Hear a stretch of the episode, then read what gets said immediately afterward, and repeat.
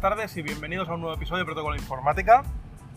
Hoy con mucho calor, estamos a 24 grados, a 25 de octubre, a punto de entrar en noviembre, y 24 gradazos en el coche. En la parte de fuera, claro, dentro, después de la acumulación del sol, pues mucho más. En fin, hoy tenía muy poquitos temitas preparados, pero bueno, eh, empezamos por el primero, que es el último que he leído, y es que la gente de Amazon, los trabajadores de Amazon a nivel estatal, si no me he leído yo mal, están planeando una huelga para la campaña del Black Friday y de Navidad. No sé si, si funcionará, si al final se hará, si no se hará o cómo harán la entrega de los cientos de miles de productos que llegan a vender en esas campañas. Eh, entiendo que lo que pedirán será pues mejoras salariales o mejoras de condiciones laborales igual que han pedido en otros países y al final Amazon ha tenido que ceder de alguna manera para eh, beneficio de estos empleados. Y como comentaba Alex Barredo en el podcast Mixio, que también es uno que os recomiendo muchísimo, para estar al día de toda la máxima actualidad de tecnológica a nivel mundial, pues comentaba que claro, no puede ser que el valor de la compañía haya duplicado o se haya duplicado en poco tiempo y que los trabajadores estén en unas condiciones eh, bueno, absurda, no tiene sentido. Entonces le ha tocado sacar billetera a la gente de Amazon, al señor Bezos, y bueno, pues parece que, ha pagado, ha pagado esta gente y bueno, ahora supongo que estarán más contentos. Eh, claro, el tema es que aquí no ha tocado un duro y bueno, pues los trabajadores dicen, bueno, ¿y nosotros para cuándo, no?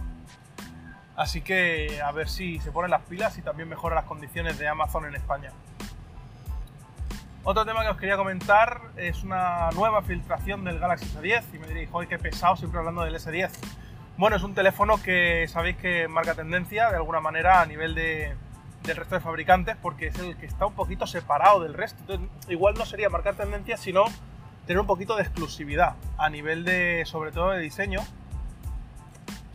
Porque, eh, como sabéis, no, no tiene notch o no va a tener notch el S10, o eso se prevé o se espera y con toda la parafernalia de eh, sensores que va a meter debajo de la pantalla, pues es de agradecer. Pero además eh, se ha filtrado que eh, preparan las unidades de almacenamiento de tipo UFS 3. O sea que pasamos de la 2.1 a la 3.0, con lo cual vamos a tener aquí un aumento de rendimiento brutal. Y eso ya se prepara para el Galaxy S10, así que se postula de nuevo como uno de los mejores terminales de 2019 y eso que todavía no ha empezado el año habrá que estar atento y ver realmente qué es lo que, es lo que nos ofrece. Ahora cambiamos de tercio, nos vamos a Google y bueno, no tengo mucho, mucho que comentar, pero sí una cosita cuanto menos interesante y es que va a exigir que todos aquellos fabricantes que tengan Android certificado, es decir, que tengan acceso a los servicios de Google, que tengan la Play Store, etcétera, pues eh, mm, garanticen un mínimo de dos años de actualizaciones del sistema operativo a sus usuarios. Esto es interesante, aunque tampoco es muy fuera de lo normal. Es decir, que por regla general yo creo que la mayoría de fabricantes, al menos los grandes fabricantes, ya hacen esto, tarden luego o no tarden en sacar las respectivas actualizaciones. Porque claro, Google dice que mantengan dos años las actualizaciones, pero no te dice que las tengas que sacar regularmente. Entonces, eh, bueno, pues habrá que ver mm, qué parte o qué novedad eh, hay para los usuarios a nivel de actualizaciones en los teléfonos porque yo, por ejemplo, que hablo de Samsung, pues igual recuerdo mal o igual no he tenido durante dos años un teléfono de Samsung en los últimos tiempos, pero creo que sí que da, da estos dos años de, actualizaciones, ¿no? Entonces es cuestión de, de, ver a qué fabricantes afecta en mayor o menor medida, porque de hecho, aparte de Google, que da, me parece que ahora son tres años, eh, el resto ya daba dos de por sí. No sé si había alguno a lo mejor con 18 meses o, o similar, pero bueno, exigir dos mm, no está mal, pero yo creo que lo ideal sería mínimo esos tres años eh, conozco gente que todavía tiene el S7 y funciona excepcionalmente. No veo por qué no podría tener el S7 con el hardware que tiene Android Pie, por ejemplo, ¿no? Entonces es un tema que Google tiene que mirar de, mejorar, pero supongo que también es complicado exigir ciertos temas o ciertas cosas a los fabricantes. Igual ha sido más algo por, por quedar bien delante de, de, la Comisión Europea o lo que sea, o delante de los usuarios en plan, mira, os estoy exigiendo esto para que veáis que soy bueno y realmente es lo que ya tenemos. Seguimos con el culebrón con Vodafone.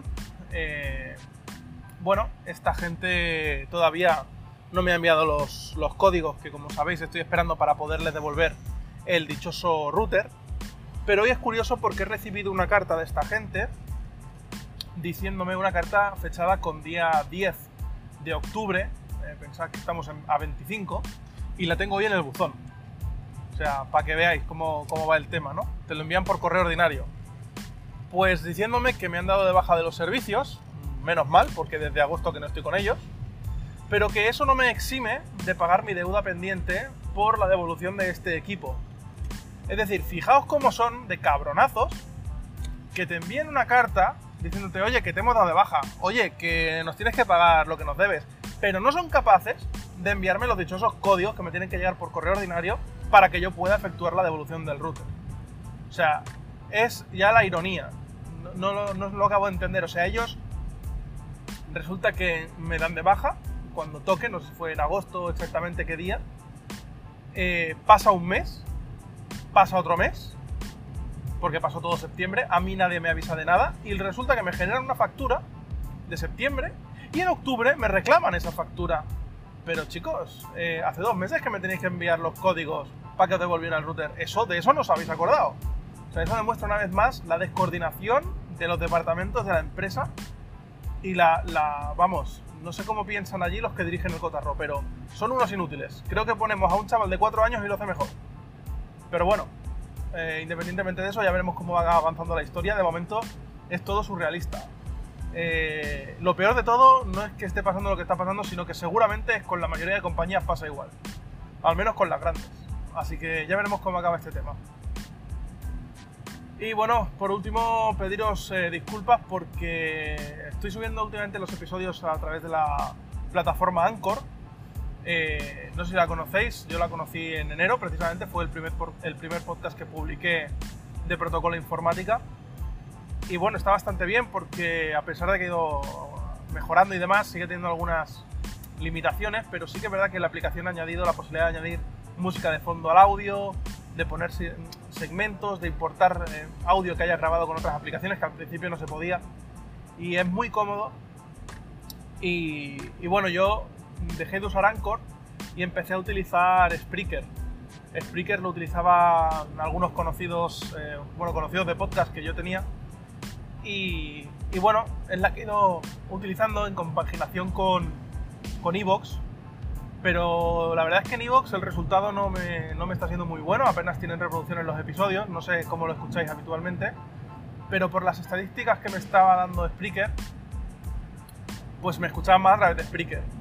Pero ¿qué pasa? Que como he empezado esta nueva temporada y demás, y de Spreaker no, no tengo el, el premium, solo permite 5 horas de audio. Entonces ya no me está permitiendo subir más audio si no borro el contenido antiguo. ¿Qué es lo que voy a tener que acabar haciendo? Porque no es que me escuchen demasiados allí, sí que lo hacen, pero aquí hay un problema y es que yo tengo que pagar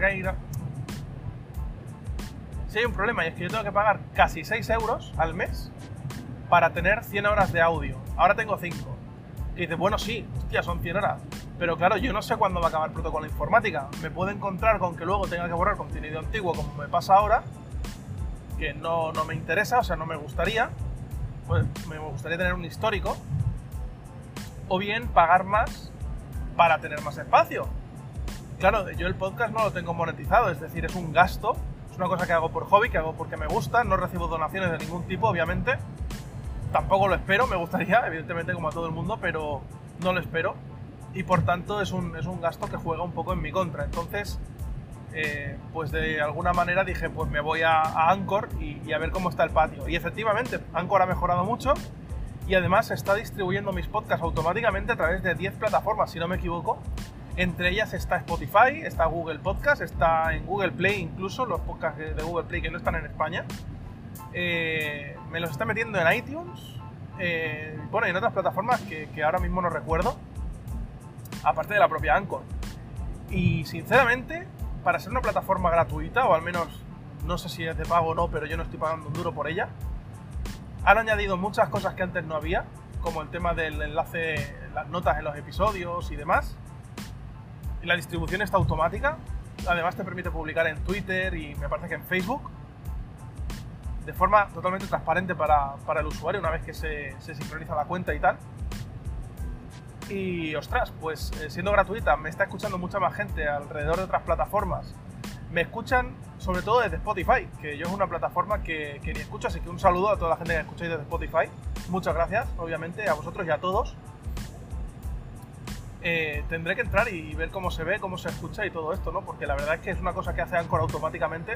No sé qué clase de acuerdos tendrán o cómo funcionará, pero hostia, me busqué el otro día en, Google Podcast, que esta sí que es gratuita y la tengo para, para probarla y demás.